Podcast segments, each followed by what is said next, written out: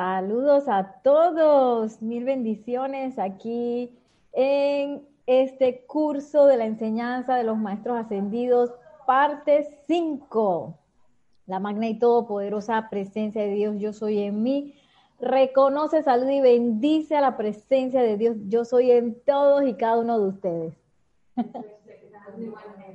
y estamos aquí desde nuestra sede del grupo Serapis Bay y hoy tenemos hasta gente aquí en vivo. Ah, dije como si fuera el que el público.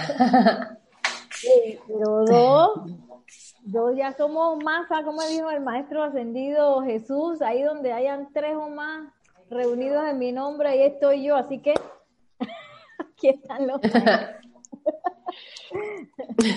Mi nombre es Nereida Rey y voy a presentar el panel de hoy. Tenemos a Gabriela Barrios, a Yariela Yari Vega, a Yasmín Blanco y a Roberto Fernández. Y les voy a compartir un momentito mi pantalla para nada más decirle algunos, eh, algunos detalles importantes. La vida. ¿Dónde está? Ajá. De varias cosas que les quería comentar. ¿Dónde está? Ajá.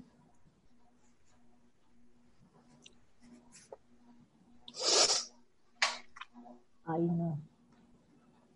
No lo veo.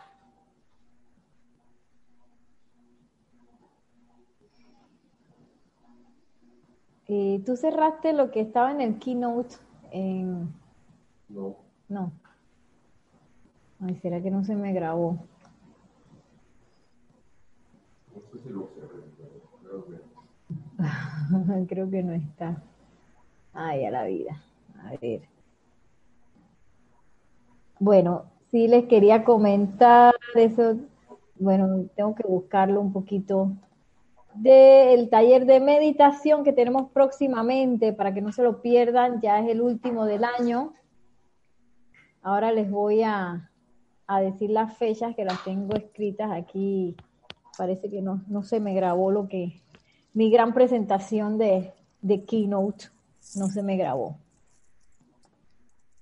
Eh, y bueno, eh, ahora al final les digo cuál, cuáles son las fechas del taller, que sería octubre-noviembre, y también cualquier pregunta, comentario adicional, por favor lo escriben a nuestro correo electrónico rayoblanco.com. Y bueno, sin más por el momento, vamos a, a entrar en nuestro tema de hoy, que es la historia de la humanidad. Importante saber de dónde vinimos, para poder saber a dónde vamos. y sobre todo para no repetir los errores del pasado. Y es por eso que los maestros ascendidos nos hablan de la historia, no es para sentirnos mal, no es para echarle la culpa a otro y decir que por qué íbamos tan bien y por qué pasó lo que pasó. No importa, eso no es importante. Ahora lo importante es que aprendamos qué fue lo que pasó y cuál es la oportunidad de hoy, que es una oportunidad de oro. Les recordamos, mañana tenemos transmisión de la llama. Si se preguntan, oh, ¿cómo puedo ayudar a la vida? Oye, participando del servicio de transmisión de la llama para eh, elevar la cuota de luz de la tierra que damos nosotros, los seres humanos. Mañana, eh, desde, desde las 8 8 y 15. 8 y 15, 8 y, 15, 8. Estoy fatal hoy con la hora.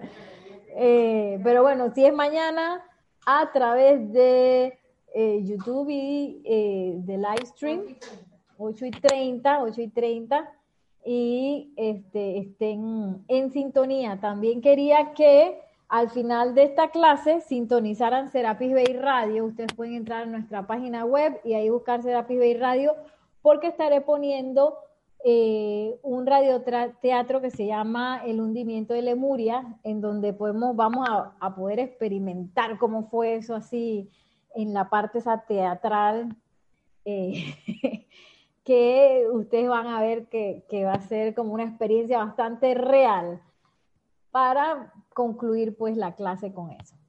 Eh, la historia de la humanidad. ¿Qué fue lo que pasó en un inicio? Ya sabemos que nuestro planeta Tierra es un planeta para estudiar, es una escuela. Entonces, aquí nos dice en la página 89 vamos a estar usando este libro Metafísica, 21 lecciones esenciales, volumen número 1, y vamos a hacer toda la lección 7 que habla de toda esta, esta historia de la humanidad y cómo comenzó todo.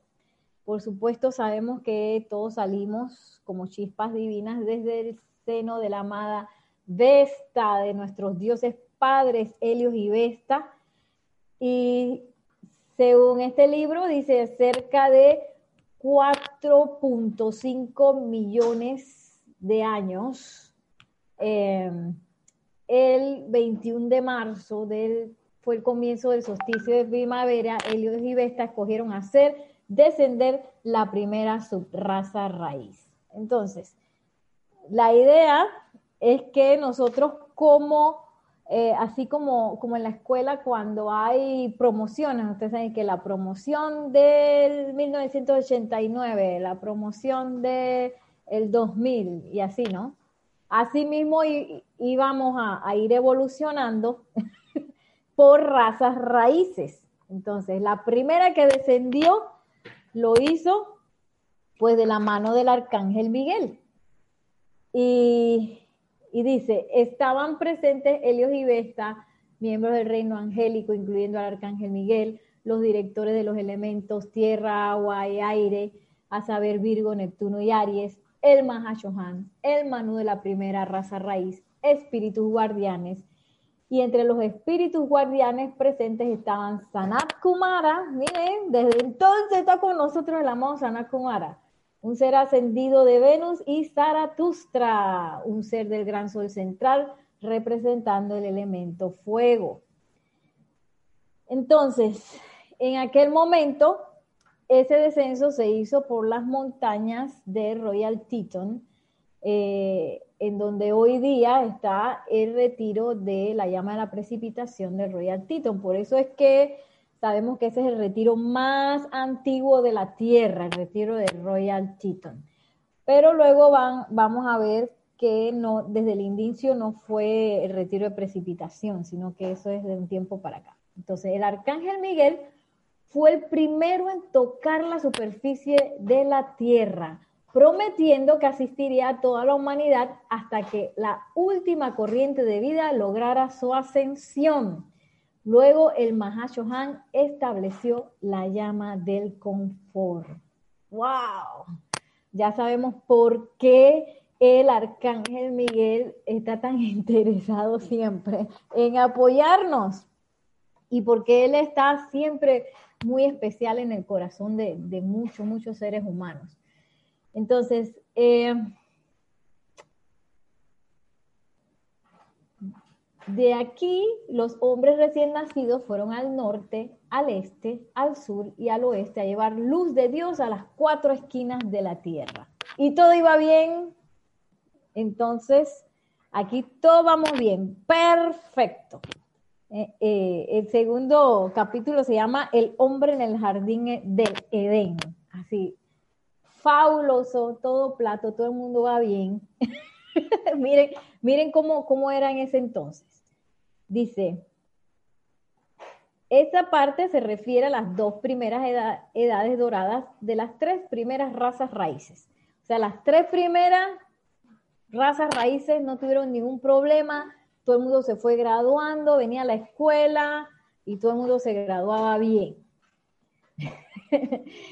Eh, la humanidad vivió en el jardín del Edén, Edón significa obediencia a la sabiduría divina. O sea que estábamos, eso era de que la obediencia flor de piel. La omnisapiencia actividad de conciencia, eh, la omnisapiente actividad de conciencia. Durante este periodo ninguna corriente de vida utilizó la energía para crear vibración discordante y la tierra era tan armoniosa como el cielo. Cada individuo era parte de la gran sinfonía en completa obediencia a su ser crístico y a su presencia yo soy. Cada uno de los cuerpos internos estaba vibrando en perfecta armonía. La atención de la humanidad descansaba en las cosas de arriba, no en las cosas de la tierra. Y es importante este, este espacio porque vemos que en ese momento no había conciencia de separatidad, todo era uno. Y en aquel momento también eh, los que estábamos, digo, yo me voy a poner ahí, yo no sé si yo estaba ahí o si vine después, pero eh, los que estaban evolucionando en ese momento podían ver a su presencia yo soy completamente, podían ver a los maestros, veían a los ángeles y la misma estructura de la tierra era diferente, era y la estructura de los cuerpos también era diferente. Vamos a ver cuál era la apariencia de los cuerpos en aquel entonces. Dice, puesto que las vibraciones de sus ropajes eran mucho más altas, o sea, ahí todo el mundo estaba en alta vibración porque estaban uno con esa presencia yo soy. El cuerpo físico del hombre en ese tiempo era, era de menor densidad y podría compararse con nuestro actual cuerpo etérico, que es una sustancia parecida al vapor. Durante esta edad dorada, los cuerpos del hombre eran luminosos, tan lejos como puedan extenderse las manos, existía un resplandor autoluminoso visible a la vista externa de todos. Y aquí, bien importante, porque Aquí no había engaño, no era de que, yo estoy pensando una cosa, estoy sintiendo otra y estoy diciendo otra tercera. No, aquí todo era uno, así que no había engaño porque el mismo color del resplandor del pensamiento y del sentimiento se veía a través de ese cuerpo luminoso. Sí, eh, la llave de allá afuera, porque está cerrado. Acaba de llegar alguien allá afuera. Eh, y la humanidad se veía como el santo ser crístico se ve hoy. O sea, súper brillante. Aquí todos vamos bien. la esfera resplandeciente de pura luz blanca formaba un escudo de protección natural, manteniendo fuera tasas vibratorias que no pertenecían a la perfección de la presencia. Este fue un periodo cuando todos podían ver a su propia presencia. Yo soy y caminaban y hablaban con los ángeles y seres ascendidos.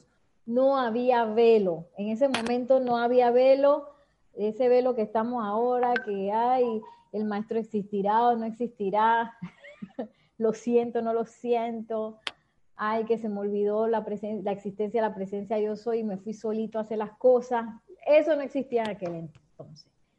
Mediante el poder del pensamiento y sentimiento, los hombres diseñaban y precipitaban las necesidades del momento. Esta es otra, otra característica, claro, los poderes de precipitación estaban a flor de piel. Claro, como estaban uno con la presencia de yo soy, no había velo, no había obstrucción de discordia entre esa baja, entre esa vertida de energía que se necesita para precipitar, todo el mundo precipitaba lo que requería en el momento ay, que necesito un auto. Bueno, no sé si eran autos en aquel momento. ¡Pa! Precipito el auto. Ay, que ya lo dejé de necesitar, ¡prap! Lo materialicé. Ay, que necesito comida. Ahí está. Mm, comí. Ay, que necesito refugio. Ahí está mi refugio. y no había ese buffer que hay ahora o ese espacio de tiempo que, que nosotros tenemos ahora por misericordia de entre ese momento en que yo decido precipitar algo y la venida de esa precipitación a la forma. Eso no existía tampoco. Mediante el poder de sentimiento, el hombre energizaba los pensamientos, forma mediante el uso de la sustancia luz universal. Todo lo que se exteriorizaba era utilizada para el bien de todos. Esa era otra cosa que no existía y que el egoísmo para mí y yo voy a precipitar, tú sabes, un carro, una casa, tres trajes, ¿no? pero para mí nada más, yo no voy a repartir eso. y que no me venga nadie a decir que, quiere dormir en mi casa, ¿eso qué es? Y me, llamó mucho la atención porque la decisión de, de, estas personas que evolucionaban en aquel momento, estas, estos seres, la decisión sobre qué iban a precipitar era eh, según cuánto más beneficiaba a todos y cuánto más beneficiaba al universo. Imagínense el, el nivel que se manejaba en ese momento. Y, y, como ellos eran uno con la presencia yo soy, las ideas divinas eran de que taca, taca, taca, taca, taca, taca, oye, mil por hora. Entonces, ellos tenían que discernir, ese era parte de, de, su estudio, ¿no? Discernir que iban a precipitar y la forma en que lo escogían era según cuánto eh, beneficiaban al universo. Eh, dice, tantas ideas magníficas se vertían en un día que la personalidad externa no podía llevarlas todas a cabo. La personalidad externa escogía entonces aquellas ideas que serían de mayor bendición para el universo. Cualquier cosa que el hombre hiciera en esas eh, tempranas eras, lo hacía bien y con gran detalle, no había mediocridad, mira. Tampoco vi que hoy me siento bien, mañana me siento mal. ¿Cómo es de que te amo, no te amo? Lo tengo, no lo tengo. Lo quiero, no lo quiero. no había esa dualidad. Y es muy interesante porque eh, como la conciencia está unificada con la presencia yo soy, por supuesto que todo lo que se manifestaba era parte de esa unidad de conciencia. O sea, no había esa cosa de que, ay, que a veces eh, estoy en equilibrio y, después estoy en desequilibrio y hay que metí la pata y después no. Y todo se manejaba a la perfección y todo lo que, lo que se precipitaba, se precipitaba en orden divino y dice aquí con gran detalle. Eso que nos dice el maestro ascendido Serapis B, atención al detalle, atención al detalle que no los dice porque se nos olvidó, pues estas, eh, eh, los que evolucionaban en este momento, eso lo tenían, ¿ves? Eh, ya entre pecho y, espalda y, y, no era una cuestión que aprender. Dice, estos eran días de gran felicidad y belleza y solo existía la perfección en cada avenida de la vida. Se desconocía la maldición de Caín. Hay que trabajar con el sudor de la frente la desintegración y la muerte, que son causas de ese, de ese rompimiento de, de, la unidad. Otra cosa muy, muy interesante es la vida religiosa y cómo también la vida estaba cohesionada, no como ahora que una cosa es la religión, la ciencia va por otro lado, el arte va por otro lado, no, ahí estaba, todo estaba fusionado. Y, y dice, eh, había un solo tema a saber Dios y sus ideas. La gloria del uno era la manifestación en todos los caminos de la vida. Ciertas corrientes de vida utilizando su individualidad se hicieron especialistas y entraron al sacerdocio.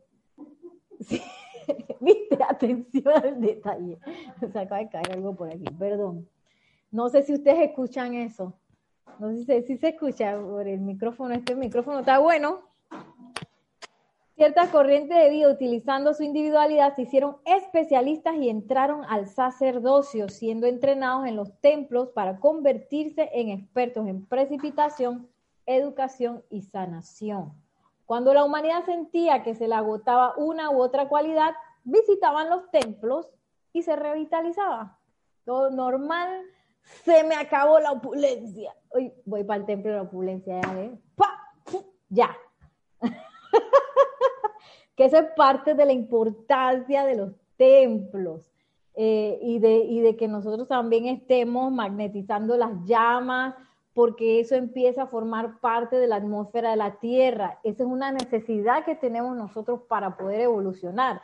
Entonces, si esa, esa radiación está presta eh, aquí en nuestra octava humana, eh, las personas las absorben de manera natural. Por eso es que nos dicen en el servicio de transmisión de la llama que nosotros somos transformadores reductores para que eso entre a la atmósfera y entra así suavecito, así mismo, naturalmente en los cuerpos de la humanidad. Entonces la gente va a decir que, ay, si lo más normal es ser opulente.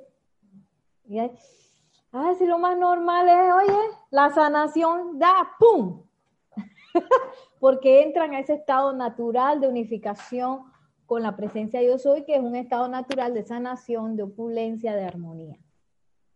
Entonces, eh, ya voy a ir terminando cómo era la reencarnación de un individuo.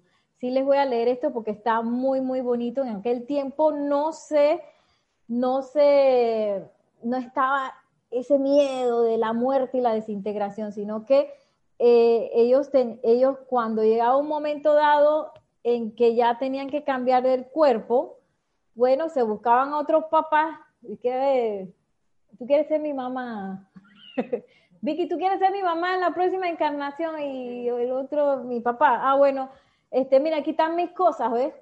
Eh, aquí están mis cuadernos de mis anotaciones de mi investigación. Y, y tú sabes, estos libros, guárdamelos ahí en el cuarto que me vas a dar, que yo voy para allá. Entonces yo, pu, pu, pu, hacía mi transición y ¡pla! Vicky y, su esposo, en ese, eh, Alfredo, bueno, no sé qué, Alfredo, con rayos de luz precipitaban mi próxima encarnación. Entonces no había parto tampoco. Así que ¡ah! no había parto y no había tampoco ese temor de la transición. Miren qué bonito, ¿no? Yo nada más, oye, ya se acabó este, este cuerpo, no me está funcionando, tengo que encarnar otra vez. Entonces, por lo general, se requería un mínimo de siete encarnaciones, una por rayo, para poder lograr la ascensión. Este proceso se logró sin interrupción durante las dos primeras edades doradas, por lo que las tres primeras razas raíces florecieron y todos los miembros de estas razas raíces lograron su ascensión. Bueno, ahora pasamos a la siguiente parte con Roberto. Recuerden que esto es para aprender acerca de lo que pasó y no para sentirnos mal ni asustarnos. y todo es eh, parte de nuestro proceso de aprendizaje. Vamos con Roberto.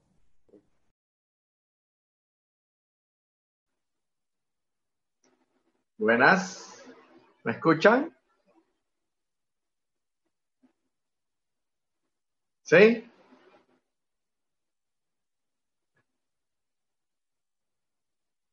Ok, la magna todopoderosa presencia de Dios en mí bendice, saluda y reconoce a la divina presencia de Dios presente en el corazón de cada uno de todos los aquí presentes y los más allá presentes a través de la sintonía de, de la aplicación Zoom y YouTube conjuntamente. ¿Me, ¿Me, oyes bien, Nereida?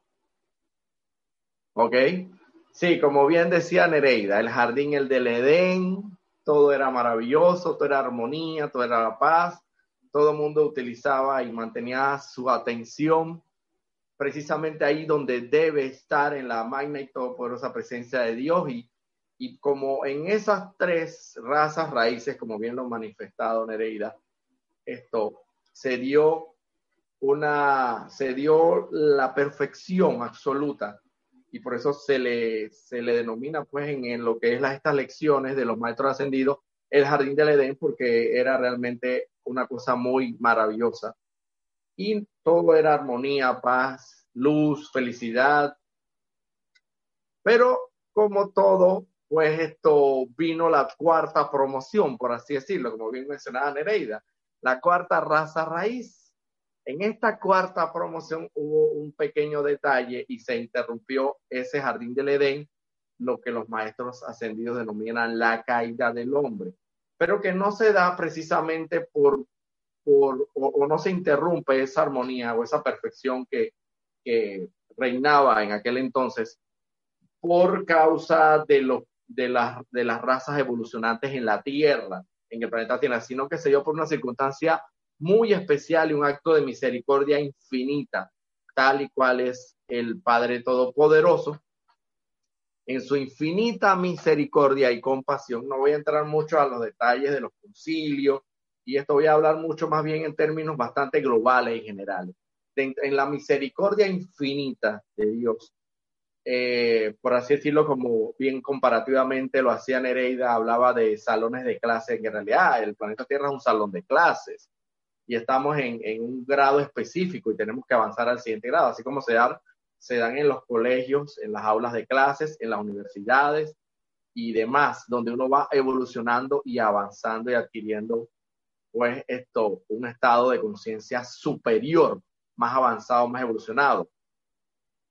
Eh, bueno, el, el, salón de clases del planeta Tierra estaba, todavía se mantenía la perfección y la armonía, pero resultó que hubo un planeta que no era, no era el planeta Tierra, le tocaba evolucionar. No sé si, bueno, tampoco voy a entrar en detalles de cómo se llamaba ese planeta. Lo cierto es que en aquel planeta donde ese, ese colegio de secundaria pasó a ser universidad, o sea, pasó a un avance superior, muchos de los, de los estudiantes que ahí cursaban, pues no quisieron, se, se portaron mal, pues rebeldía, se rebelaron y no quisieron estudiar, no quisieron seguir los estudios, se rebelaron contra el plan divino de perfección.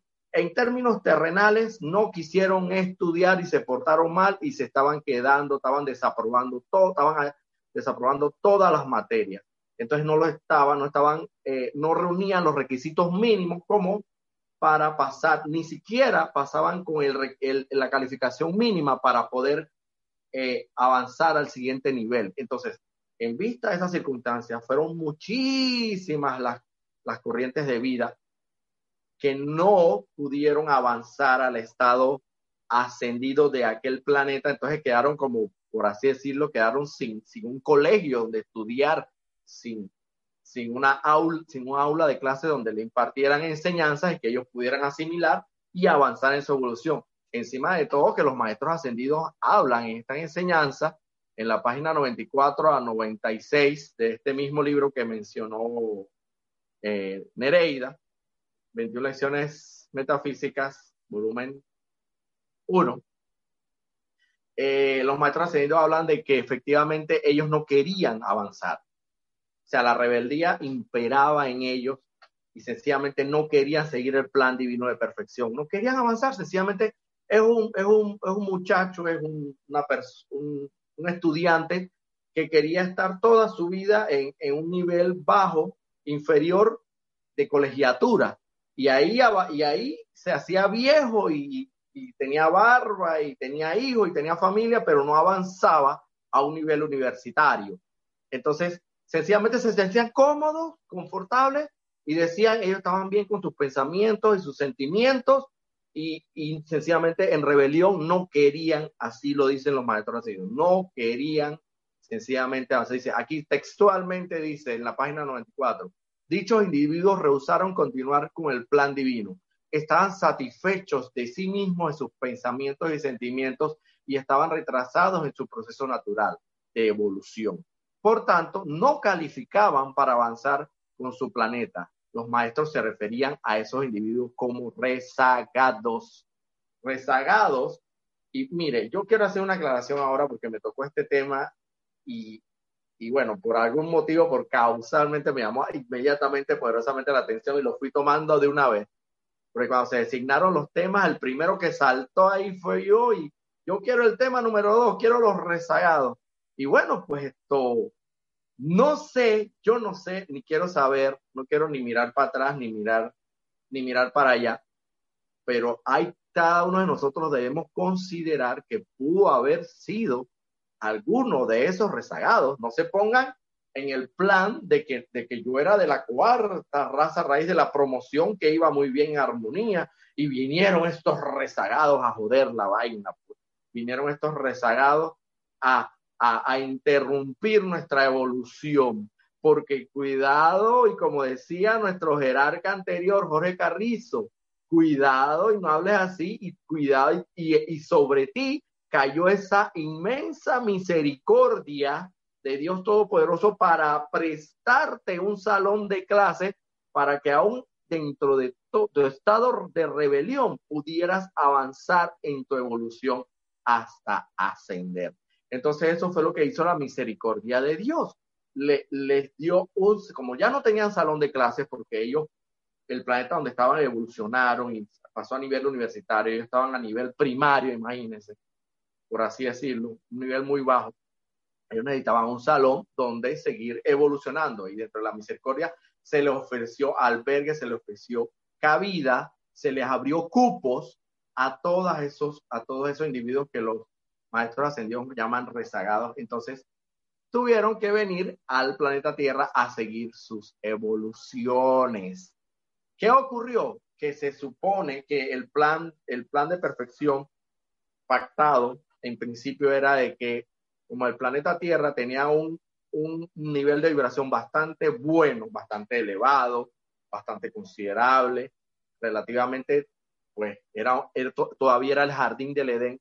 En base a ese principio, siempre se pensó de que si los rezagados venían a este planeta y seguían, seguían, se, impregnaban de esa poderosa radiación de perfección y armonía, ellos iban a poder eh, transmutar o redimir, vamos a ponerlo, redimir el karma de las edades que ellos habían cometido y proceder en su estado de evolución avanzado hasta lograr la ascensión y completar su evolución, que es lo que se tenía previsto, que por, para eso ellos se les ofreció este salón de clases para que siguieran a los, a los más entendidos en la materia y siguiendo el ejemplo pudieran encaminarse nuevamente al, a realizar el bien. Pero esto no fue lo que ocurrió. Lo que ocurrió fue lo, algo que no estaba previsto, a pesar de la alta vibración que existía estos, estos señores rezagados, que puedo ser yo, puede ser cualquiera de ustedes, o como así no lo puedo ser, como no lo puedo, lo puedo ser, como no lo puedo ser, pero eso no es, eso no importa. Lo importante es que todos vamos de regreso al Padre y todos vamos a ser al final, todos venimos del Padre y somos del Padre. Y bueno, hay como, como los padres, como, como las familias, en todas las familias siempre hay las llamadas ovejitas negras y, y, y, que no se portan muy bien, que digamos, y hay otros hijos que sí se resultan ejemplares y logran, logran los éxitos, son exitosos y, y logran esto, cursar la universidad con éxito, pero hay otros que no, hay otros que, que, no terminan ni la secundaria, eso, eso en las mejores familias se da. Y aún así, por ese hecho no deja de ser hijo de ese padre y de esa madre. Así son estos, bueno, los rezagados, llamados rezagados, pues que, por así decirlo, eran los mal portados de, de ese entonces en cuanto a pensamiento, sentimiento y acción, porque esos son los, tenemos que tener claro que estos son los tres centros creadores fundamentales de, de, de, de, los, de, los otros, los seres encarnados. Con esos centros creamos todo lo necesario que requiramos, pero asimismo, como podemos crear en bien, creamos en mal. Eh, bueno, ¿y qué ocurrió? Que eh, estos rezagados comenzaron a, bueno, a, a, o sea, las características, aquí lo dice el maestro Ascendí, el, los seres de luz. ¿Cómo lucían los rezagados? Ellos no lucían diferentes ellos como estaban bajo las leyes de la, de la, de la atmósfera terrenal, de aquí este planeta Tierra de la ola, ellos tenían que vestir el mismo uniforme del colegio. Aquí tenemos varios colegios en Panamá, vamos a mencionar San Agustín, el colegio eh, las, eh, las Esclavas, y ellos tienen un uniforme que los identifica y por muy mal portado que sea ese estudiante, tiene que vestir con el mismo uniforme. O sea, que ellos lucían exactamente igual que todo el resto de la humanidad, porque estaban en un colegio donde tenían que cumplir con requisitos mínimos de uniforme, de calzado, de peinado, de corte de cabello. Bueno, ellos lucían igual que los, pero ellos lo distinguía algo del resto de, la, de los seres humanos que estaban evolucionando en esa cuarta raza en ese momento y que ellos eran arrogantes, la arrogancia, dicen, la, la mayor, las mayores fallas de los rezagados eran la arrogancia, la rebelión, la resistencia al progreso, la obstinación y el resentimiento al cambio. Ese era el distintivo de ellos. O sea, que como dice, aquí viene el niño mal portado, que está, muy bien, lucía muy bien, muy bien perfumado y todo lo demás, y con ese uniforme. Pero a la hora de la hora que abría la boca, ay Dios mío, Nada más era alquitrán lo que salía de esa boca. Pura, pura maledicencia y nada bueno.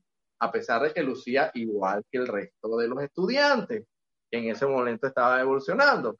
Entonces, ¿qué ocurrió? Que evidentemente a la, a la humanidad de ese entonces se le esto, por curiosidad, por curiosidad, por curiosidad, esto comenzó a experimentar con el regalo del libre albedrío, que es el regalo más divino, uno de los regalos más supremos que tenemos que nos ha dado Dios Todopoderoso. Comencé a experimentar con la mala calificación. O sea, vamos a ponerlo en otros términos. Comenzó a seguir los patrones de ese estudiante mal portado. Ay, mira, ¿lo ves? El estudiante se está fugando de la clase, porque aquí en Panamá decimos que cuando se fugaban, de que se fugaban de una clase y no querían dar la clase, y entonces se le escondían al supervisor del colegio, y, bueno, yo hasta, hasta en un momento ya hasta yo me fui en varias clases, pero no era mi estilo, ¿no? Entonces, los otros estudiantes, los otros estudiantes, claro, siguieron ese ejemplo. Ay, pero mira, qué interesante esto. Este es como un estudiante nuevo aquí de intercambio que llegó, un estudiante de intercambio y llegó con esta modalidad nueva de que de fuga. Oye, vamos a seguirlo, para esto está interesante, esto está interesante, vamos a ver cómo, porque él después me dice que él se mete allá en un, en un salón que está vacío, está abandonado, y entonces se, se, esconde bajo, bajo la silla cuando llega el supervisor, y eso se suena como interesante. Yo quiero experimentar eso para ver. ¿Y qué pasó? Por curiosidad, la humanidad del momento comenzó a seguir la conducta de estos rezagados, de estos estudiantes mal portados, que debió, debió haber sido en principio, que es lo que se tenía pactado y previsto, que fuera lo contrario, que los estudiantes bien portados, los estudiantes mal portados, los rezagados, siguieran el ejemplo de los estudiantes bien portados. Y como que dice, hey, ve acá, y vamos a fugarnos, no sé qué, y vamos a fugarnos esta clase, si esa clase da aburrida, esa profesora, esa profesora no, no, no, no, ni le entiendo, loco, así que vamos a fugarnos, y mira que yo tengo un juego de PlayStation, ahí nos ponemos a jugar ahí, PlayStation, mientras jugamos ahí en el celular o chateamos, no sé qué vamos a hacer, pero Vamos a agarrarnos esas dos horitas ahí para que se supone, entonces se supone que el estudiante, el buen estudiante debió haberle eh, emanado a esa a ese mal estudiante de que, oye, no, no hagas eso, mira que esto está malo, te vas a quedar de año, no te van a aprobar las materias, no vas a avanzar. Se supone que ese, eso es lo que en principio debió haber ocurrido, que los estudiantes buenos, con esa poderosa radiación de armonía, paz y felicidad y, en el Edén que todavía nos encontrábamos, relativamente, esto impregnáramos de esa, de esa conducta a esos malos estudiantes, pero ocurrió exactamente lo contrario. Y entonces, ¿qué pasó? Aquí los maestros ascendidos dicen, la humanidad por curiosidad se sintonizaron, voy a leerlo textualmente, se sintonizaron con las formas de pensamiento impuros de los rezagados y comenzaron a jugar con ellos, con los pensamientos. Pues esta experimentación con el mal uso del libre albedrío causó lo que es conocido como la caída del hombre.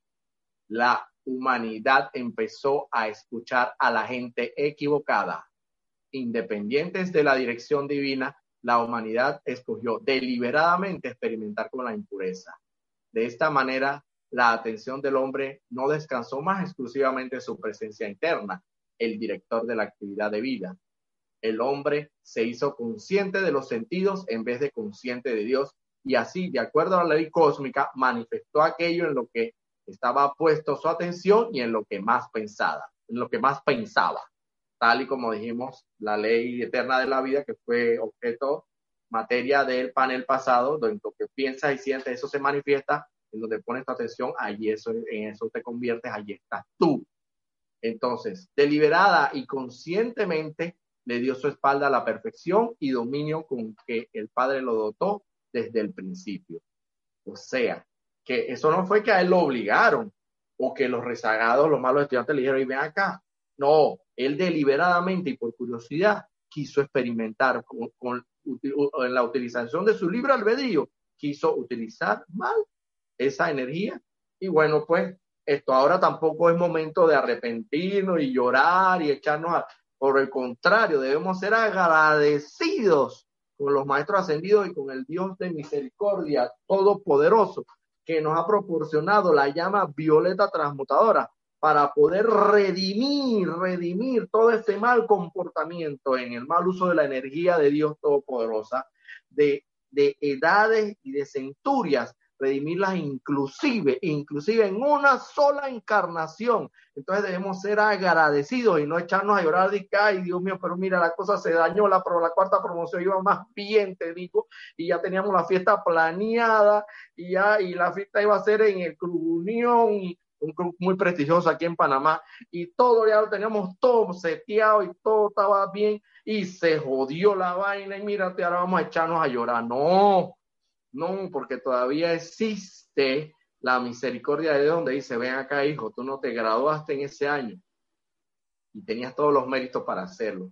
pero como yo fui misericordioso con estos otros hermanos tuyos, yo te voy a regalar, por así eso lo digo yo, no son palabras de, pero por decirlo, pues, te voy a regalar la llama violeta y te voy, te voy a, dar esa dispensación especial de bendición para que tú puedas redimir y recoger todo ese tiempo mal, por así decirlo, el tiempo, vamos a ponerlo así, tiempo malgastado, porque en realidad no es un tiempo malgastado, nada es, nada es malgastado, todo siempre va hacia adelante y en evolución, para que puedas entonces recoger todas esas materias y graduarte en una sola, en un solo año, en un sola, una sola encarnación.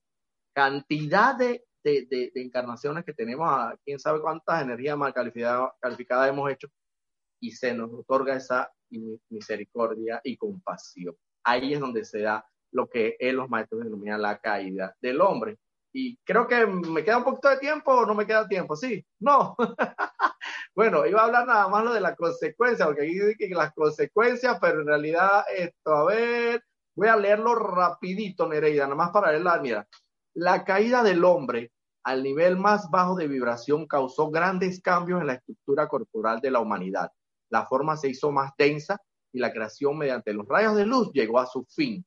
Además, la presencia yo soy, el foco de luz y vida del centro corazón, empezó a decrecer en tamaño e influencia. El, miedo se registró por primera vez en el cuerpo etérico y nació el alma. Puede llamarse el alma a la acumulación de los registros del uso experimental de la vida. Esta alma, habitando en el cuerpo etérico, después influenció a cada personalidad en cada encarnación sucesiva. El alma tiene que ser redimida mediante la calificación constructiva de la energía hasta que ya no haya más, más dos, o sea, el alma y la conciencia divina, sino uno, solo Dios. Readquirir esta conciencia divina es la necesidad de la hora. Esta es la segunda venida de Cristo. Hasta aquí. Gracias, Roberto, excelente. Sí, ya, ya podemos ver que eh, dentro de la historia de la humanidad, todas las primeras razas raíces, ¿no se escucha? No, es que estoy con el micrófono de la computadora. Las primeras razas raíces íbamos bien, como dice Roberto. Luego, cuando vino la cuarta raza raíz, invitamos gente de otros lados porque como la Tierra era tan brillante y los estudiantes eran tan buenos, pues pensaron que, bueno, esta gente aguanta con eso.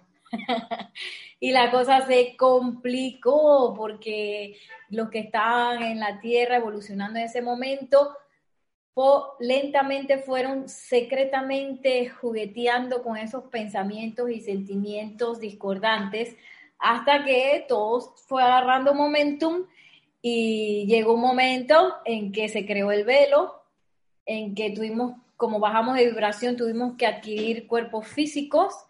Ya los, los niños no podían venir a través de rayos precipitados de luz, sino que se necesitaba una mamá que diera su cuerpo físico como albergue para esa alma entrante y todas esas cosas. Y podemos verlo desde el punto de vista de que, ay, ya, ¿para qué vino esa gente? Sí, porque uno siempre se pone del lado de los que estábamos bien. uno nunca piensa que es un rezagado. a complicar esta cosa y metimos la pata como planeta. O podemos verlo desde otro punto de vista en que, oye, se subieron las apuestas. Esto ya no es que un, un diploma de un diploma de secundaria, este es un diploma de doctorado, porque para salir de esto se requiere mucha más disciplina, mucha más eh, constancia, mucha más, eh, eh, mucha más comprensión de la ley desde el punto de vista donde estamos, en que nos hemos alejado tanto. Para regresar requiero mucho más de, saber mucho más que si todo estuviera bien. Si todo está bien, vamos, todo mar plato, ya voy aquí precipito, todo tengo fácil.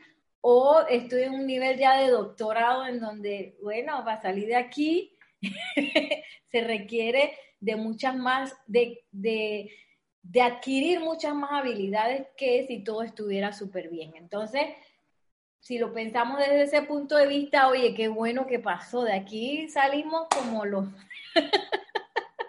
así como el maestro ascendido San Germain, el maestro ascendido Jesús, el amado Gautama, que son grandes seres ascendidos que ellos no les puede echar cuento de la, de la energía discordante, ellos lo vivieron por carne propia igual que nosotros, así que tenemos eso, eso de meta y eso también de, de poderlo ver de esa manera.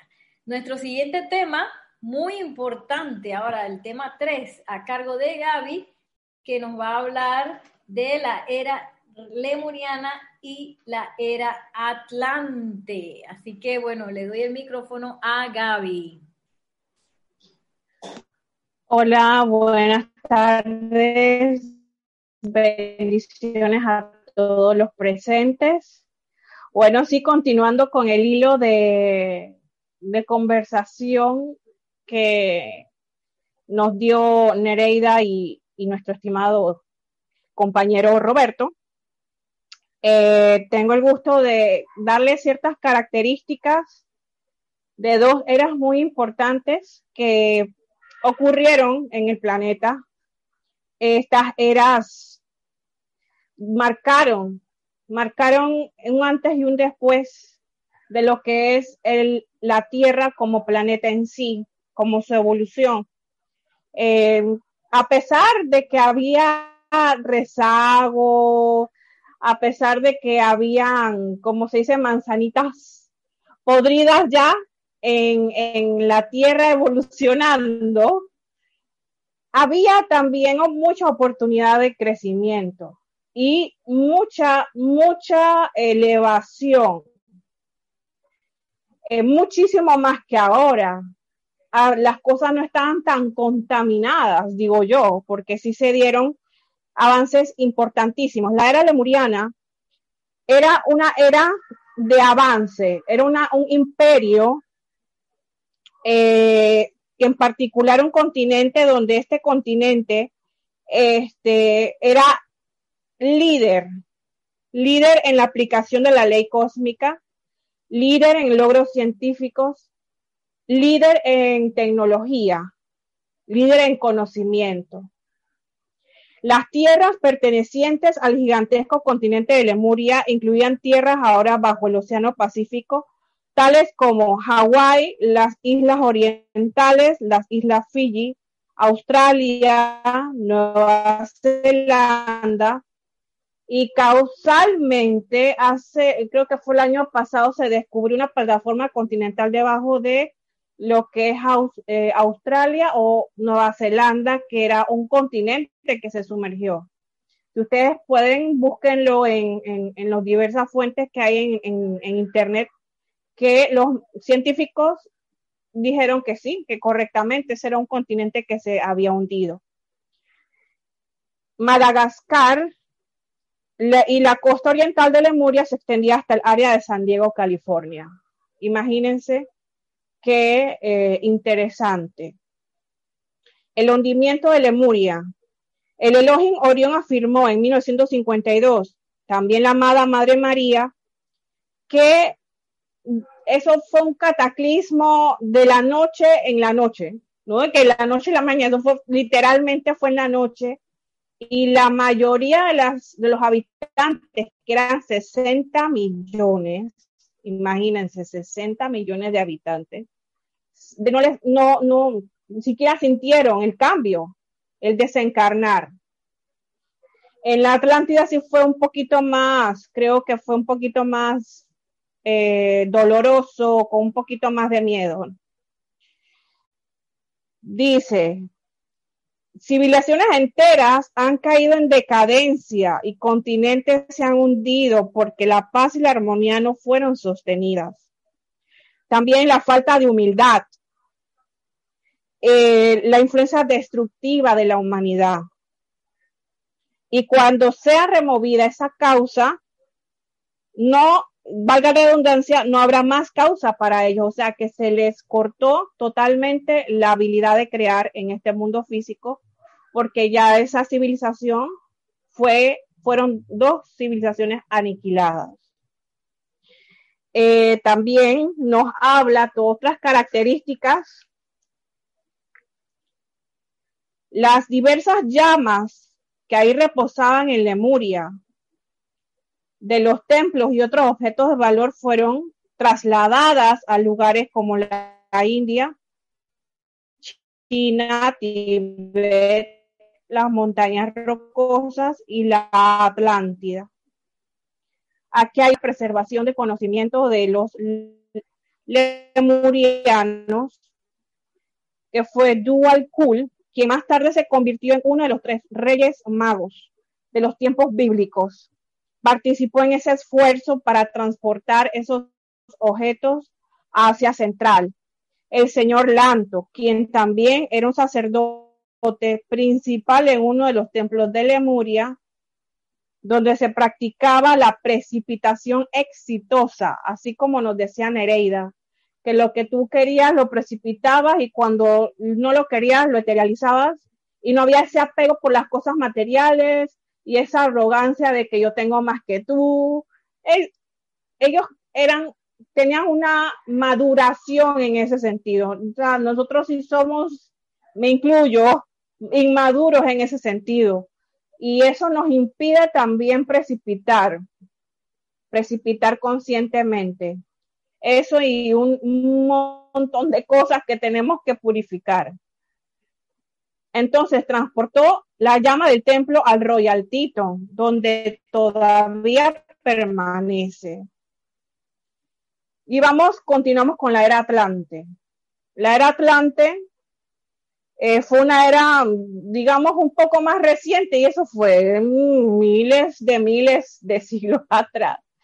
Y todavía hay muchas personas que creen fielmente en la Atlántida, la buscan, quieren saber de sus restos y en, la red también muchos documentales que científicos muy serios han, con cadenas de televisión, han tratado de hilar esa historia en lo que les voy a contar.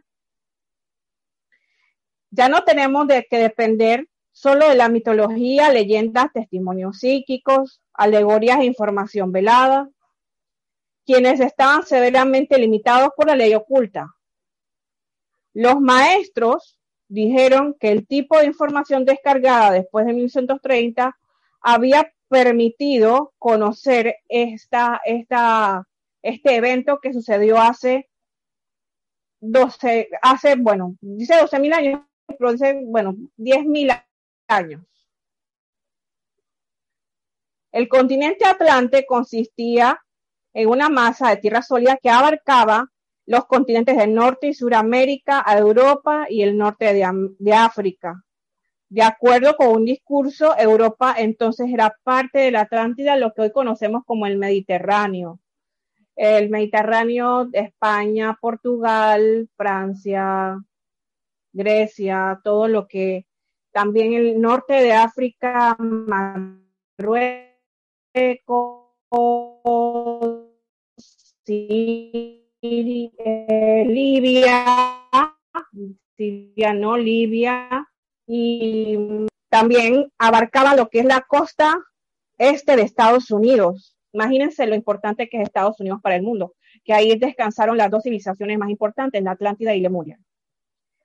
En la costa de este Estados Unidos había templo a Atlantes en Rhode Island, que se consideraba como una tierra santa. Perdón, Long Island o Long Island cerca de Nueva York. Entonces esa civilización eh, tuvo un último remanente que fue la isla de Poseidonis, que fue la última en hundirse. Aquí también podemos tener como características, conocían el poder de la radiación y la importancia de la acción vibratoria que pasaba de los cuerpos a los individuos. Tenían mucha iluminación, entendimiento y unidad con la presencia de Dios. Yo soy la presencia divina antes de que ocurriera eh, el, deterioro de esa civilización. Eh, también las personas que encarnaban ahí tenían conciencia consecutiva, o sea que ellas recordaban las encarnaciones previas. Y eran muchos llegados de Lemuria que también se le dio la oportunidad de encarnar en la civilización atlante.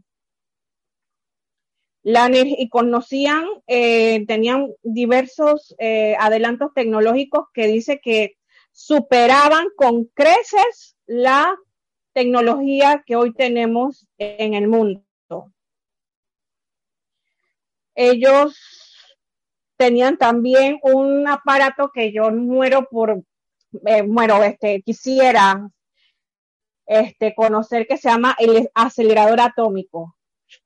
Un aparato que acelera la acción vibratoria de los cuatro cuerpos inferiores que fue utilizado como un agente de sanación y purificación. A mí me encanta porque desde el misterio de velado que ellos se sentaban en ese acelerador atómico y todo se les renovaba y teletransformaba y, y ellos ah, tenían una vibración bastante alta. Eso yo creo que es un regalo que no cualquiera puede merecer, porque los maestros quieren que uno primero vea el poder que uno tiene dentro de su presencia y no depender de ningún acelerador o ningún tipo de, cuestión externa, sino primero buscarlo adentro de uno. La presencia puede hacer eso y mucho más ya para ir culminando, Saint Germain, el maestro ascendió Saint Germain, informó acerca de otro logro en el campo de la tecnología, que era la fusión de metales combinados con vidrio para hacer un producto como, como el acero imperecedero. Imagínense la cantidad de conocimiento que estas personas tenían nada más de enfocarse en la unidad y el entendimiento y la iluminación con su gran presencia divina. Pero lastimosamente, la, la caída de la Atlántida y la civilización, eh, esta civilización fue este, catapultada por un cataclismo, un cataclismo en donde se llevó todo esas, bueno, fueron este, los maestros ascendidos como Serapis Bey pudieron este, trasladar estas llamas o este conocimiento a ciertos este, países, pero lastimosamente por el deterioro, por la, el egoísmo o, y el darle la espalda a la divinidad, fue que esa civilización eh, lastimosamente, a mí me hubiera gustado verla, aunque sea por un huequito, como, como era el, tipo de arquitectura que tenía, me imagino que era algo grandioso y, me hubiera sentido muy honrada en tener la posibilidad, aunque sea un segundo de verla, ¿no? Porque eso era algo glorioso, pero este, la autodestrucción del ser humano acabó con ella y eso es un mensaje que, que tenemos todos nosotros como dice Nereida, no repitamos lo que en nuestro pasado nos, nos hizo daño o nos atrasó, eh, nos atrasó en conciencia, en tecnología, en bienestar, en tener ciudades limpias, en tener una, una buena educación, en tener hombre y ambiente perfecta.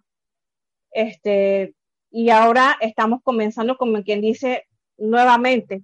Entonces, hagamos esa introspección, esa reflexión, como siempre digo, de no repetir lo que lastimosamente todos sabemos, el hundimiento de estos dos, de estas dos civilizaciones tan importantes para la humanidad, porque parece magia, pero no lo es, parecen historias, este, entre paréntesis, misterios, pero eso fue realidad. La verdad supera la ficción, como dicen. Muchas gracias. Y cualquier cosa, podemos encontrar información en el volumen 1, Metafísica, lecciones 21 lecciones esenciales, y también en otros libros de la enseñanza de los maestros ascendidos que amplían más el tema, que es sumamente interesante. Gracias, Gaby, excelente. Sí, ya hemos visto cómo se ha eh, desencadenado todo. Eh, a veces nos podemos preguntar por qué la discordia de, la gente hizo necesario el hundimiento de un continente. Eh, tengamos en cuenta que en ese momento sí estaba disponible el uso uso de del fuego sagrado. Entonces no es lo mismo la discordia de alguien que no sabe nada, que nunca ha decretado, que nunca, me, nunca ha hecho nada de eso, no conoce ningún maestro ascendido, que todavía está, pues que no sabe nada, a alguien que decreta, visualiza y que tiene pues esos poderes un poquito más, con un poco más de momentum. Eh, esas personas su discordia va a ser un poco más intensa, ¿no? Entonces, eh, debido a eso y sobre todo debido a la separatividad, que es esto que me gustaría que todos tuviéramos bien en la mente, debido a esa separatividad en que ya yo digo, tú sabes que yo me voy solito, me olvido la presencia yo soy, yo voy a hacer las cosas como yo quiera sin buscar esa unificación con la presencia yo soy es lo que hizo que todas esas civilizaciones pues fueran cayendo. Todavía tenemos otro tema más, que son la civilización del Sahara y las civilizaciones de Poseidones, de Poseidonis, perdón, que nos va a estar ayudando Jasmine y Yari.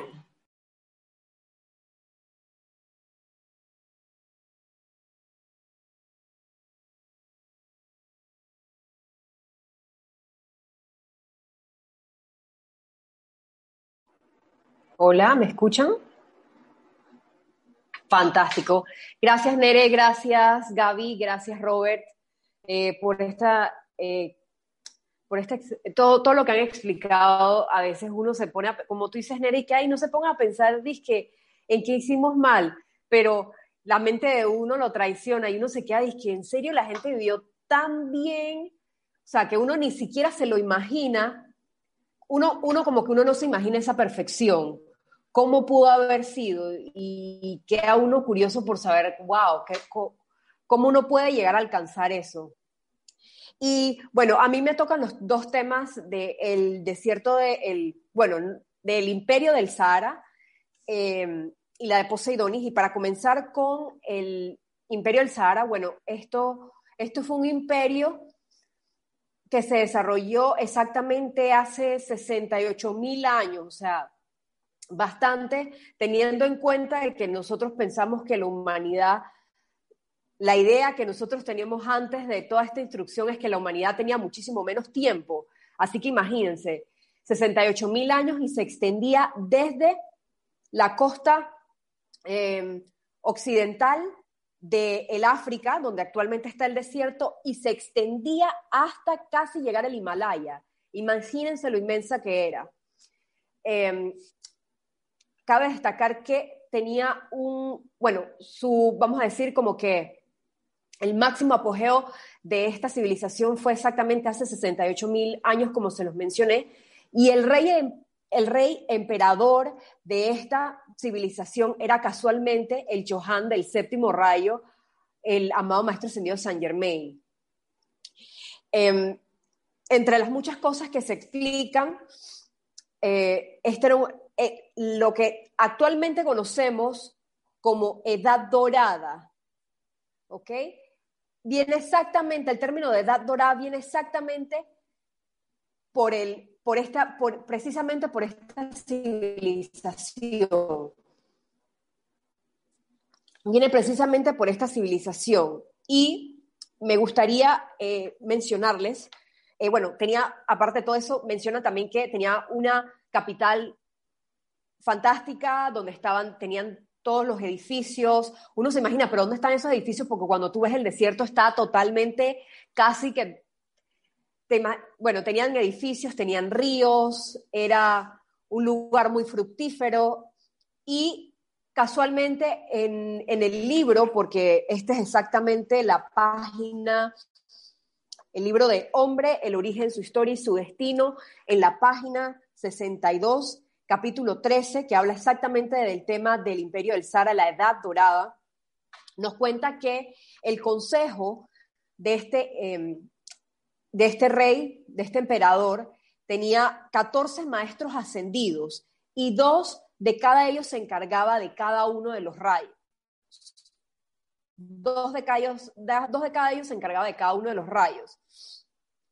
Y estos tenían, estos siete rayos, eran los siete departamentos en donde ellos controlaban todo lo que era las ciencias, el arte, eh, la industria. De todo, ellos se encargaban de todas estas actividades. Y quiero leerles un punto importante que ya se los ha repetido anteriormente Roberto y ya se los ha, repetido anteriormente Gabriela, y es el mismo punto con todas las civilizaciones. Esta es la razón por la cual todas las civilizaciones caen siempre. Se los leo, esto está en la página 63, exactamente en el punto donde dice la caída, en el segundo párrafo. La tendencia descendente comenzó cuando la gente le quitó su atención a Dios para, para volverla sobre sí mismo, a la gratificación sensorial, a los sentidos, enfocarse en eso. La civilización del Sahara se enredó en la gratificación sensorial. No agradecían para nada las bendiciones que la naturaleza derrama, ni siquiera la vida misma dejaron de ser agradecidos. Y ahí es donde comenzó todo el problema. Porque había una muy mala utilización de las energías, y sigo leyendo, había mala utilización de las energías y los habitantes se volvieron egoístas, todos los cuales crearon condiciones destructivas. Y Dios, el dador de toda energía de vida, espera el uso correcto de esa energía de manera que pueda bendecir al resto de la creación con actividad armoniosa. Sin tal uso correcto de energía, una civilización no puede seguir siendo sostenida bajo el plan divino. Y esto, esto es exactamente lo que ha pasado con todas. Eh, exactamente, esto es todo lo que hace, lo que ha pasado con todas. Y ya creo que eh, posterior, dos mil años después, em, bueno, perdón, quiero decir, al, rey, al emperador se le informó de la caída y que venía otro príncipe de otras lejano que iba a asumir esta posición. Y bueno, en el momento en que este príncipe asume esta nueva posición, porque el, el que era en aquel entonces el amado maestro San Germain, que no se llamaba San Germain, por supuesto, no había ascendido todavía, cuando el nuevo príncipe asumió esta posición, pasaron nada más eh, dos mil años para que ya entonces el, lo que era a aquel entonces el imperio del Zara ya dejase de existir. Ya se habían prácticamente secado los ríos, eh, ya todo se había vuelto prácticamente un desierto. Eh, una de las cosas que también le explica el libro es que, pero no dan fecha exacta, no dan fecha exacta, el cataclismo, llega a suceder un cataclismo, ¿ok? Cuando el Sahara esto es se vuelve desértico, en donde el Sahara eh, se convierte en un mar. Y 10.000 años antes de Cristo, este mar se, aparentemente se seca por completo. Eh, claro, se llega a, llega a drenarse todo el, el mar por completo. Pero lo importante y la idea de todo esto es que vuelvan y puedan llegar a entender que todo esto se enredó por la gratificación personal y nunca podemos dejar de perder el foco. Y eh, bueno, este, este tema del Sara es bastante corto y también menciona que hubieron otras civilizaciones que coexistieron también con el Sara, como la civilización del Gobi, que aparentemente colindaban, el, vamos a decir, los imperios o los reinos uno del otro, porque también explican, pero no dan detalle, bueno, en esta parte en específico no dan detalle de la civilización del Gobi, pero lo que era el desierto del Gobi también fue una civilización y alguna vez también tuvo un mar. Y bueno, pasando al tema de Poseidonis, pasando directamente al tema de Poseidonis, esto es el como ya lo había explicado Gaby anteriormente, esto es el último vestigio de Atlántida y toca el tema de exactamente las islas Azores y Madeira, que son parte actualmente de Portugal, que eran como las, los puntos más altos dentro de la Atlántida que llegaron como a sobrevivir después del hundimiento de la Atlántida, que fue como que lo que los remanentes, lo que quedó. Y su clímax llegó hace exactamente entre 12.000 y 10.000 años atrás.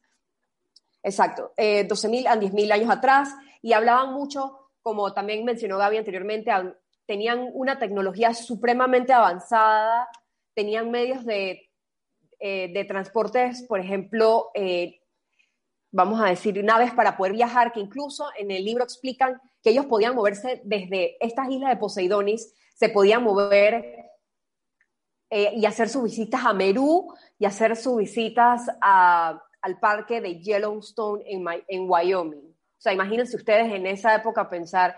Y cuenta también el libro que incluso lo que nosotros actualmente utilizamos como medios para poder movernos, los aviones actuales son arcaicos. Cuando tú lees eso, dices que, en serio, de verdad, tan arcaicos estamos.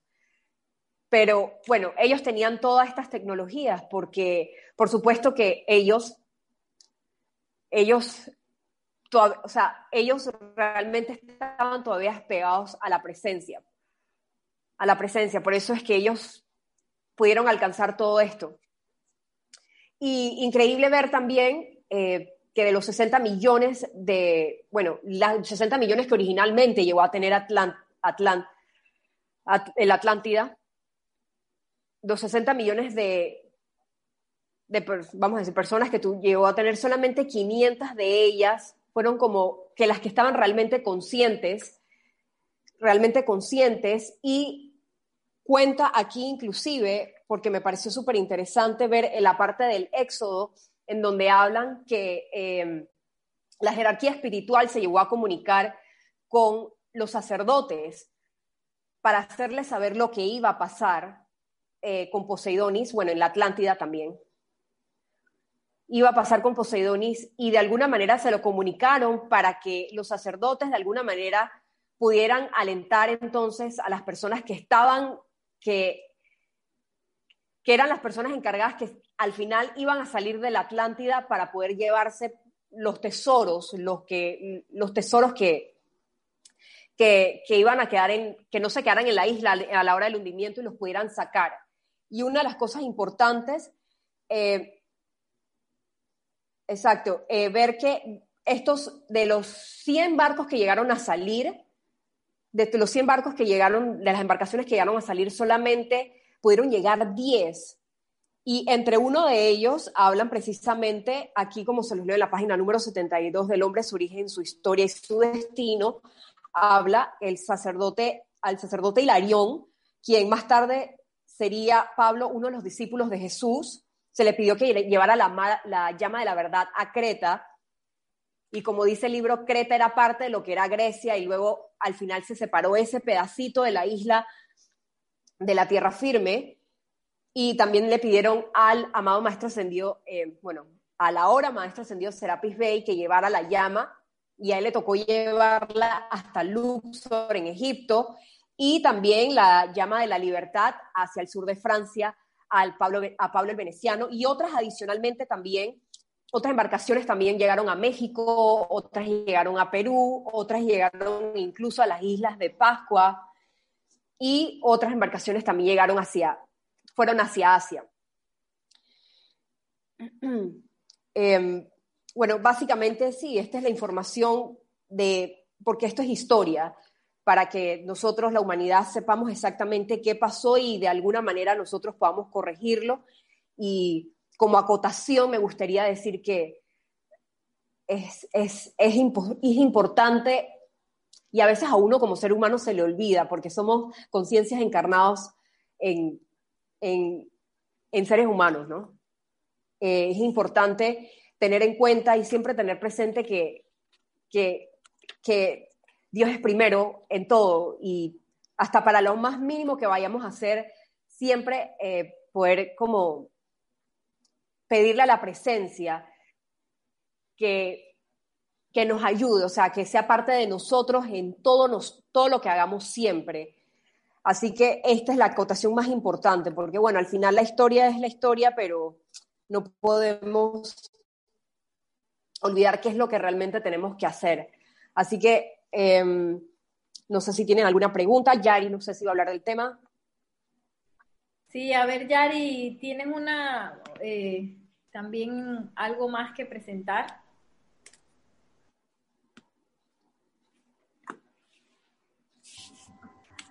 Buenas tardes, bendiciones. Eh, bendiciones a todos los presentes y a todos los que están con nosotros en este momento y los que después también escucharán estas clases.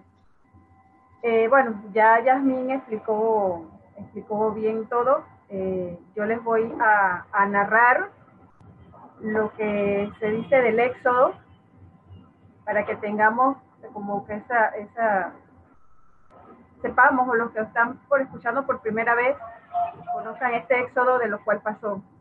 Dice, los sacerdotes y Shelas que permanecieron fieles a la luz fueron alertados de la fecha cuando Poseidonis iba a hundirse. Los seguidores de la Orden Blanca cargaron sus botes con esos tesoros de los templos que estaban capacitados de quitarles a los ambiciosos sacerdotes. Los botes llevaban 40 voluntarios cada uno, un sacerdote por bote. Dejaron la costa. El líder del cada bote abrió las órdenes selladas. O sea que cuando ellos montaron los botes, ellos no sabían para dónde iban.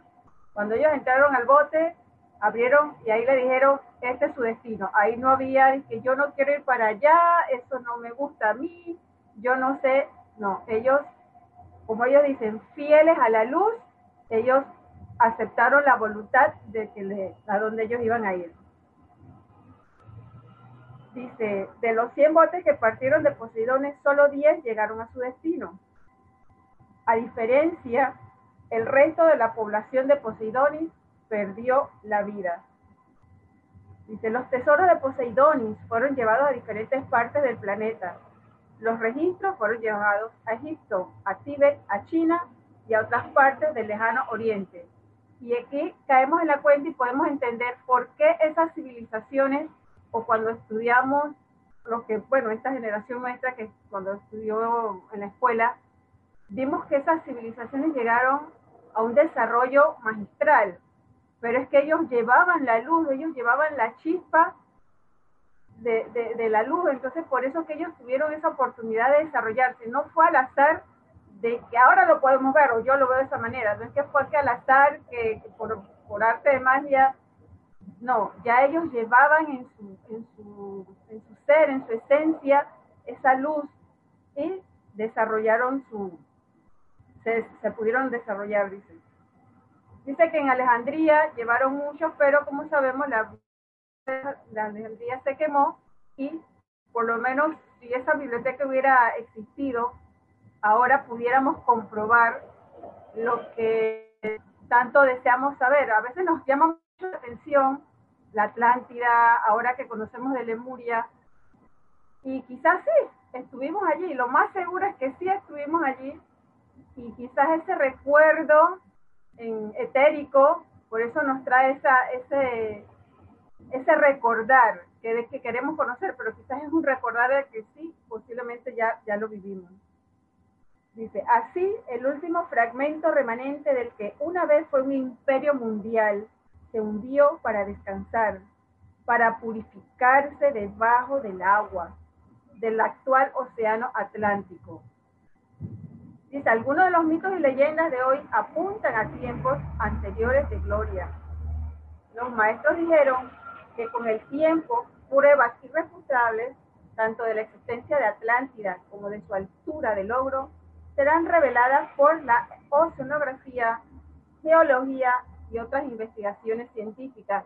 Y ya, como dijo Gaby, eso se está dando. Ahora, ahora nosotros pensamos que tenemos una muy buena tecnología y están manifestando estos, estos acontecimientos. Dice, Serapis Bey y sus hombres alcanzaron su destino segundo antes de que el Nilo se desbordara, causando el hundimiento de Poseidón la acción de la llama de la ascensión junto con el recto uso del conocimiento y poder, más tarde llevó a Egipto a su mayor altura. Hilarión y su grupo llegaron al a Creta, que en ese tiempo estaba conectada en tierra firme con Grecia. Hilarión instauró allí la llama de la verdad. Ese foco fue utilizado más adelante para traer a la luz del templo de la verdad en Creta los oráculos de Delfos y la edad dorada de Grecia. Entonces, estos focos llegaron a una edad dorada, pero no a la edad dorada que llegaron como manifestaron en Lemuria, como manifestaron en Atlante. Lograron eh, llegar a un máximo conocimiento, porque ya ellos lo tenían en su conciencia y quizás después de, de encarnaciones, encarnaciones y de irnos acercando más o perdiendo más esa, ese conocimiento y ese amor que sí tenemos dentro de la presencia, pero que nos hemos apartado por lo que consideramos el olvido, se fueron perdiendo. Entonces es muy bonita esta historia, no es historia, es, es verdad, yo siento que es verdad, y si los maestros lo dicen, es verdad, porque quizás alguno dirá, hasta no ver como Santo Tomás, ver para creer. Pero si los maestros lo dicen, es porque así fue y llegará el momento que se devalará la, que se comprobará esta gran verdad. Y de que entonces, ¿qué nos queda a nosotros? Volver a esa edad dorada, que es en esta encarnación o en las encarnaciones que nos sea, para llegar a lograr esa ascensión, como la tuvieron las dos primeras edades doradas. Así que bueno, muchas gracias y esa, esa fue mi, mi participación. Gracias, Yari. Tenemos varias preguntas, eh, casi todas de Alonso Moreno de Valencia. Eh, no, Alonso Moreno, Valencia, desde Manizales, Caldas, Colombia. La primera, que la va a contestar Gaby, la primera pregunta dice, ¿quién hizo desaparecer la civilización de Lemuria y la de Atlante?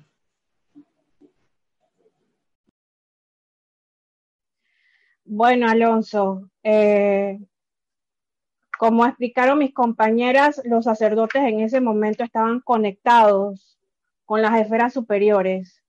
Entonces, estos fueron, entiendo, unos edictos cósmicos.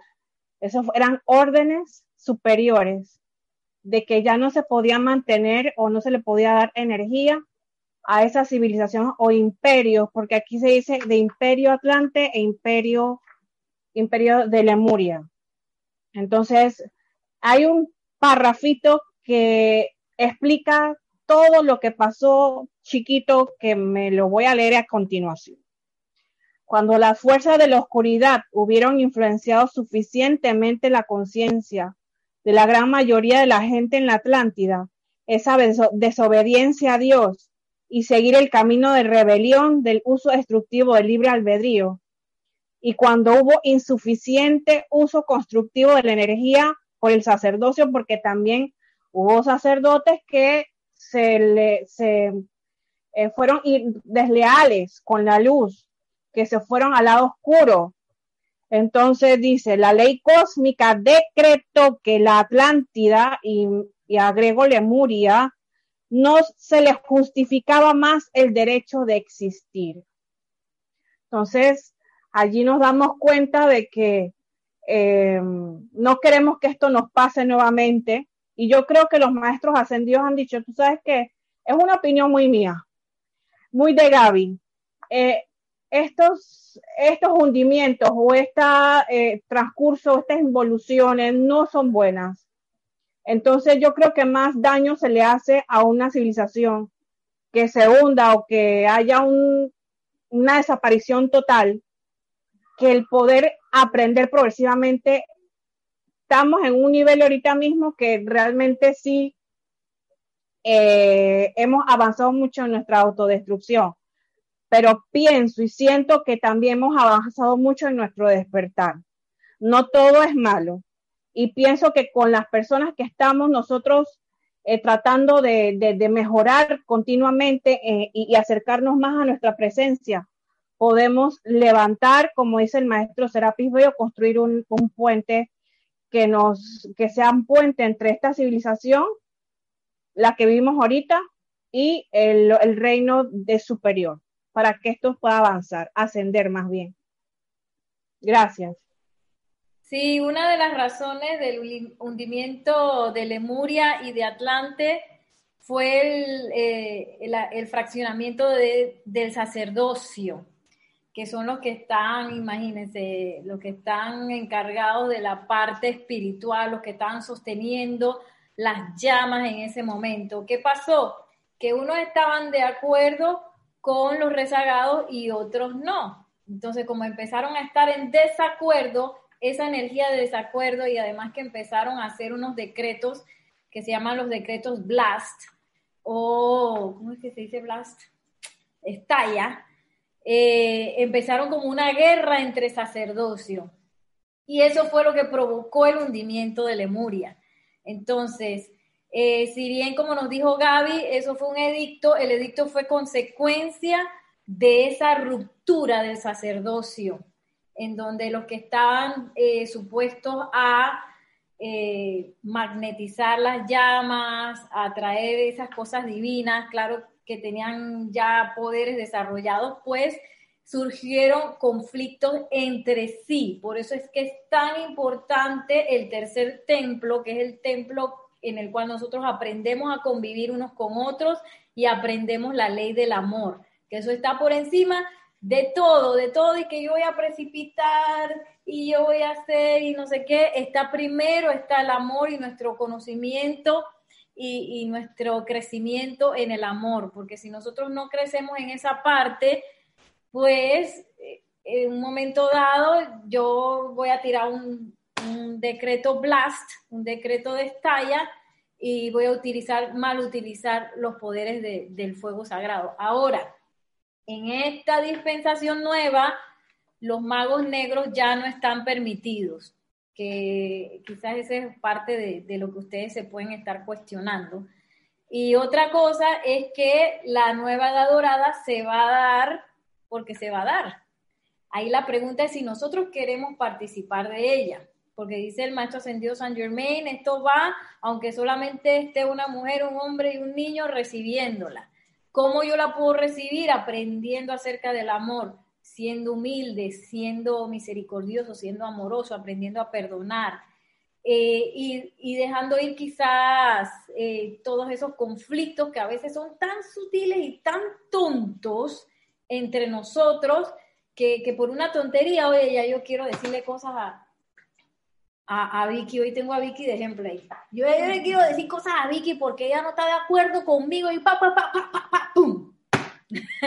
y precisamente esa eh, situación de discordia, de no estoy de acuerdo, que tiene que ver con todas estas eh, características de los rezagados, esa rebelión, esa arrogancia, esa también eh, resistencia al cambio, provocaron todas esas cosas. Entonces, una pregunta de Vicky era si eh, los rezagados provocaron el hundimiento de los continentes.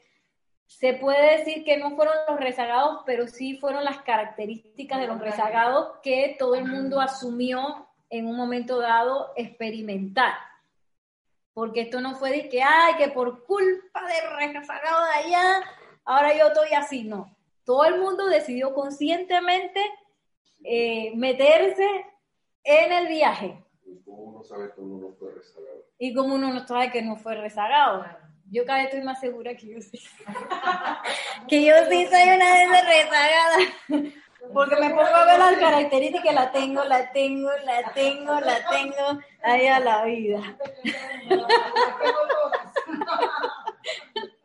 Entonces, eh, sí fue consecuencia de nosotros habernos eh, quizás metido en ese viaje de rezagación.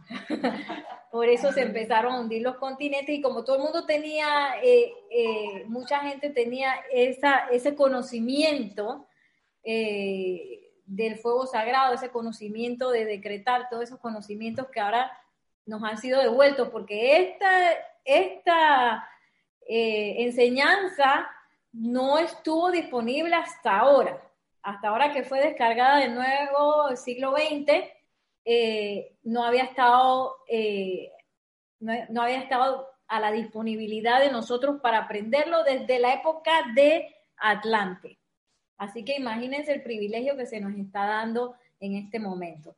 Tenemos otra pregunta también de eh, Alonso que dice, eh, perdón, perdón, perdón.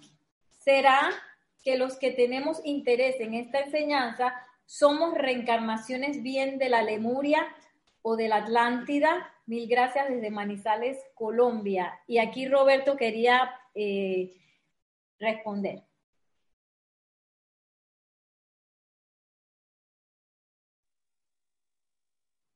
Sí, buenas, ¿se me escucha? Nereida. ¿Se escucha? Sí. Ok.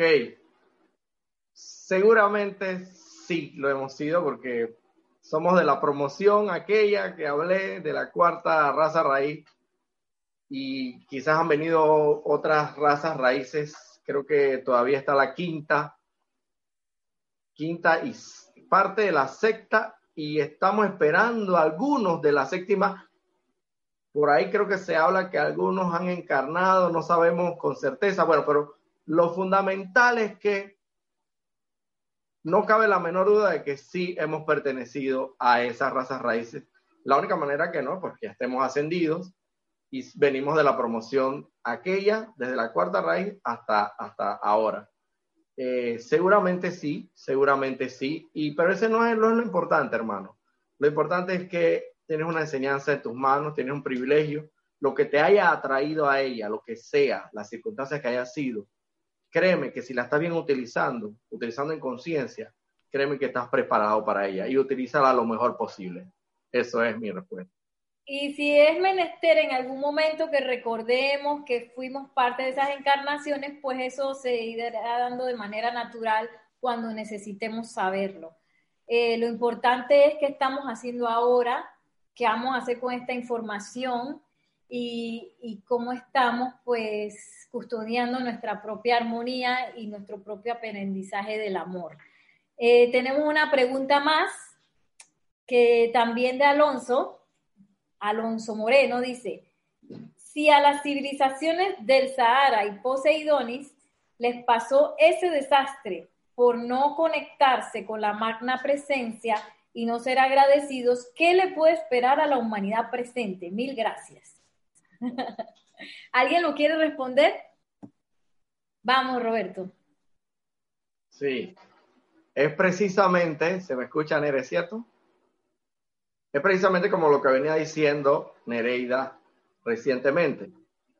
Ahora hay una gran diferencia muy marcada con relación a las eras anteriores que hemos vivido. Desde Atlante no conocíamos esta ley abierta, que se habla de la ley abierta, o sea, antes era la ley oculta, no teníamos este conocimiento, no teníamos este conocimiento grandioso y maravilloso de la llama violeta fundamentalmente, eh, el santo ser crístico y otros conocimientos de gran envergadura que nos van a permitir, ciertamente el escenario no se ve muy, muy esto, alentador que digamos, pero recordemos que el amanecer más glamoroso siempre surge de la oscuridad más intensa. Entonces, veámoslo de esa manera. Y también el alumbramiento de la, de la, del parto de, la, de las mujeres. Se dice que el umbral del dolor surge justamente allí, cuando ya va a salir el, bebé, el niño o la criatura. Entonces, justo ahí es el umbral del dolor más intenso pero nace una maravillosa criatura que viene a la vida. Entonces, tenemos que verlo de esa manera. Hay una enorme diferencia. El escenario no se ve muy alentador, pero en los niveles internos, que no podemos verlo, no podemos saber, ocurre, están ocurriendo cosas, realmente están ocurriendo cosas grandiosas.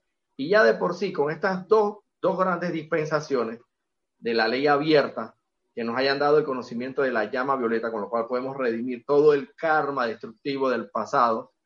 Tenemos enorme, enorme, pero enorme, eh, no solo esperanza, sino fe. Y, y como dice el maestro ascendido San Germain, esto es una promesa de vida, esto se va a dar porque se va a dar, sin importar cómo se encuentre este escenario. Ya depende de ti, hermano, el hacerte partícipe de esta nueva edad dorada que hoy amanece, con la utilización correcta de las herramientas y los instrumentos y la ley abierta de conocimiento que se te ha dado. Esa es la enorme y gran diferencia que existe con lo que, o sea, que sí tenemos, por muy oscuro que se vea el panorama, sí tenemos enorme, enorme esperanza de que, de hecho, es una promesa de vida, eso se va a dar porque se va a dar en estos dos mil años que hoy amanece. Así es. Y es bien importante entonces donde nosotros ponemos nuestra atención. Súper importante, estamos en una época en donde vamos a decidir hacia dónde vamos, vamos a ir hacia arriba, hacia la presencia yo soy, o vamos a ir hacia abajo, eh, continuando poniendo nuestra atención pues en las cosas discordantes, que a veces son cosas muy, muy, muy sutiles, que puede ser eh, una humildad malentendida, de que, ay, que yo sí soy pobrecito, ay, mire para abajo, ay, que yo no tengo plata, ay, mire para abajo. Ay, que se me sale el moco, si estoy enferma, mire para abajo. Entonces, esas cositas que se nos presentan en el día a día son nuestras oportunidades para tomar esa decisión. Que si se me salió el moco, yo soy la salud perfecta de la magna presencia, yo soy, yo soy la sanación manifiesta. Y no le pongo la atención a, la a la apariencia, sino que la pongo hacia arriba, pase lo que pase, como nos acaba de decir Roberto, no me importa cuál es el escenario, yo voy para arriba hacia esa conciencia de la presencia yo soy.